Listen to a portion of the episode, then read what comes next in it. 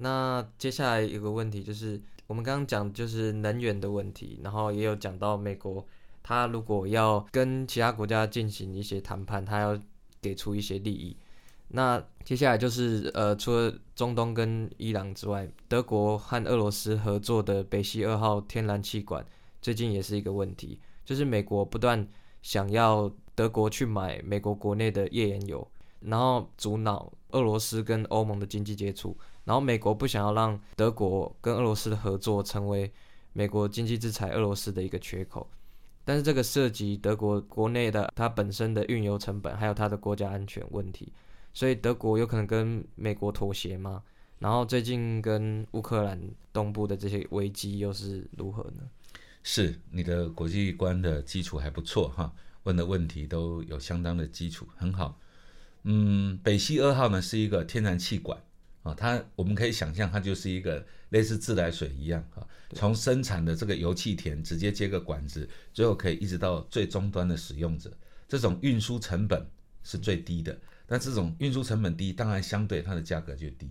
那美国虽然有页岩油产生的油气，但它必须要用轮船，然后才能够运到使用者的手上，然后还要经过分装啊、分送，这当中的运输成本、使用的时效各方面，当然就远高于这样的天然气管。对，那么，但是美国为什么会反对北溪二号？美国反对北溪二号，并不是，呃，不，并不是拜登总统的独特政见啊，他在川普时代，川普就公开反对了。对，很清楚的因素是，俄罗斯没有太多可以出口的东西啊，石油跟天然气就是它的大宗。嗯，那么这个用这样的方式输送这个天然气，卖出天然气，当然对俄罗斯有很大的帮助。那俄罗斯现在最大的困境一样都是经济问题。它的经济上，如果油气能够卖得更多、更直接，它能够得到很大的经济上的益助，对于俄罗斯的整体的，至少在对抗所谓的啊欧洲或者是对抗美国来说，它会得到很大的这个益助跟帮助啊。那像前一阵子，在在早几年以前，那个因为油价下跌导致了俄罗斯的这个卢布啊。那个 崩盘了，这几乎崩盘了。那个你可以看到，就是整个俄罗斯是受到很大的影响。对对对，所以北溪二号对于俄罗斯的而言，我相信会是一个很重要的生意。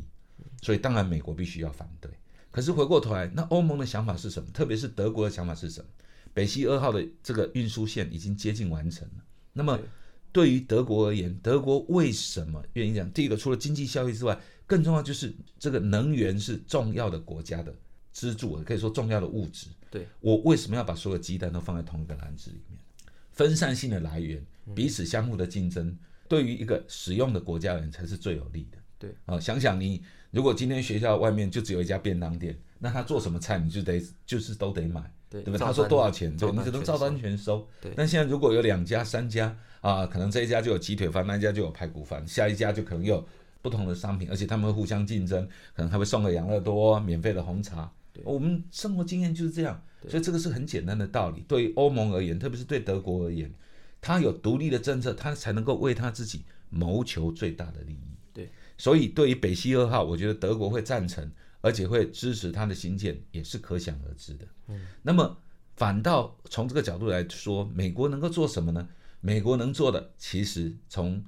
从这个交易本身，大概能做的不多，但是它可以从另外一个角度，譬如说从乌克兰的角度，乌克兰两个角度，第一个，这个北溪二号直接运送了，那乌克兰原来那个经过它的国境来运输天然气的这个好处就没有了。对啊，这个就是透过我家啊，你家的水管要经过我家来运送，要给我一点好处，这个费用就就省掉了。那另外一个部分就是不要忘了，俄国现在在增加对乌克兰边境上面的压力，集结重兵，有可能可能还会再发生战争。对是不是会发生战争不知道，但这个压力已经在了。那乌克兰过去因为想要加入欧盟，而让俄罗斯产生很高度的疑惧，因为乌克兰就、俄罗斯跟白俄罗斯是以前的所谓的苏联啊，对前苏联的这样的一个东斯一个拉夫是。那如果说今天乌克兰在归入所谓的啊欧盟的怀抱，或者是北约的怀抱，那俄罗斯就孤孤单单的。对啊，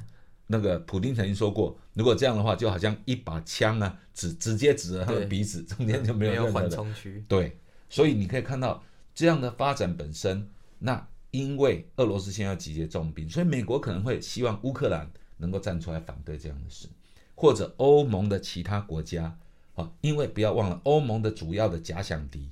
就是俄罗斯。对啊，欧盟的假想敌并不是中国，对中国毕竟离得比较远，对对对，所以你可以看到拜登对俄罗斯强硬，多多少少也是要团结欧盟的意思。嗯，好，那这样的架构就可以整体看得出来，所以美国能够反对，实质上的效力恐怕会是从欧盟内部寻求共同利益者连接在一起来提出反对。简单的说，就是美国要阻止这件事，恐怕并不是从外部给压力就能够改变，而是会从欧盟内部以及乌克兰的角度啊，让他们来从内部去发出声音，可能对这件事情能够阻止的成果可能会比较大一点。但以我来看，恐怕这件事应该已经啊差不多是尘埃落定了，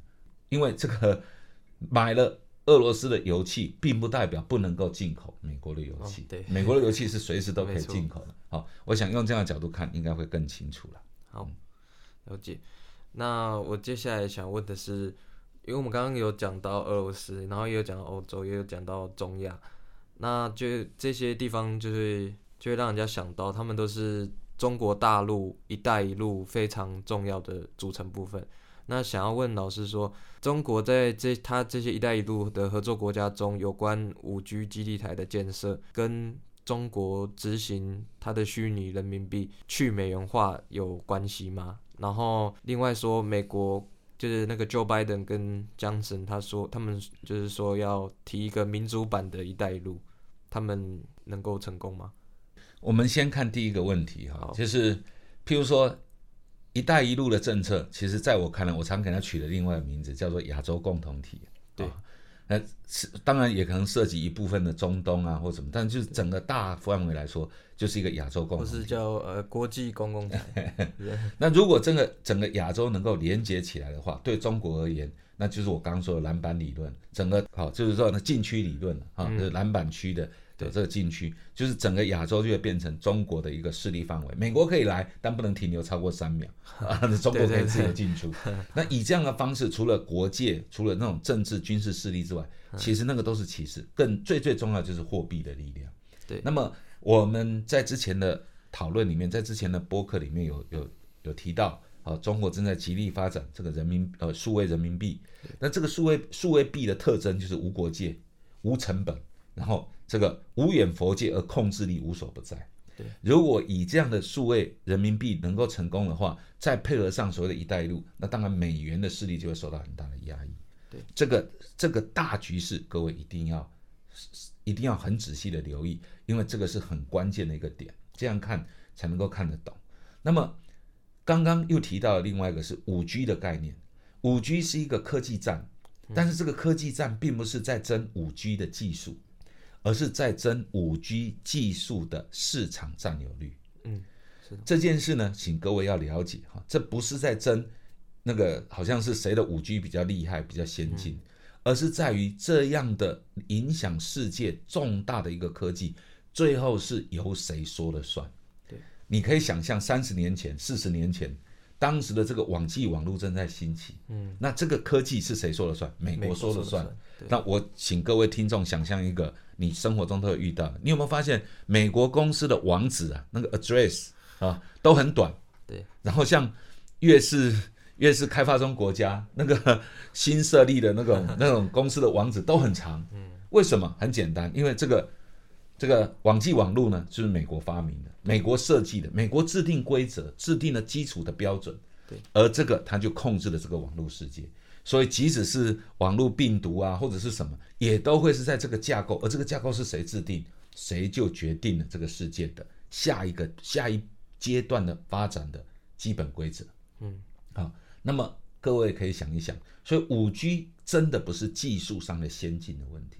五 G 真的是市场占有率的问题，对，好，那么今天中国受到很大的压抑，无非就是因为美国逐渐看到中国的五 G 技术几乎已经遍布世界上所谓的第三世界的国家，甚至逐渐向已开发国家来来进军。那美国觉得不行，这样子的优势就像货币的这个超强地位一样。好，这个五 G 的这种生活运用，如果被这个优势被中国拿走，嗯那这个在很多地方上，美国要吃大亏。对，所以他才会在这个地方压抑中国。那压抑中国就可以使得美国继续拥有这个霸权。对，就如同一九八四年日本的广场协议里面哦要求日币升值，因为这样可以降低日本挑战美国经济地位对。就如同当年日本被要求签下十年不发展半导体的这个这个协议，因为担心美国哎日本会挑战美国的地位。对，这个就是放在这刚刚提的这几个问题，如果我们用一个更高的角度来看，就是两个世界上逐渐，一个是旧有的霸权，一个是新兴的霸权，两个在争夺这个世界的主导权，在货币、在国际的影响力、在经济关系啊，在这种合纵连横里面，他们相互交锋，而这些就是一个小小的战场。啊对，在这些不同的战场里面，我们要用一个更大的格局，就是他们是在中美相互争夺谁是下一个世代的这个世界的领导者啊。在在这样的一个争夺架构之下，我们就可以看得很清楚，为什么这些事情会是过去是这样发展，甚至我们可以开始建立未来会怎么发展的这样一个模式。啊对，所以 OK，这个就是我们今天之所以叫做一叶知秋的专栏。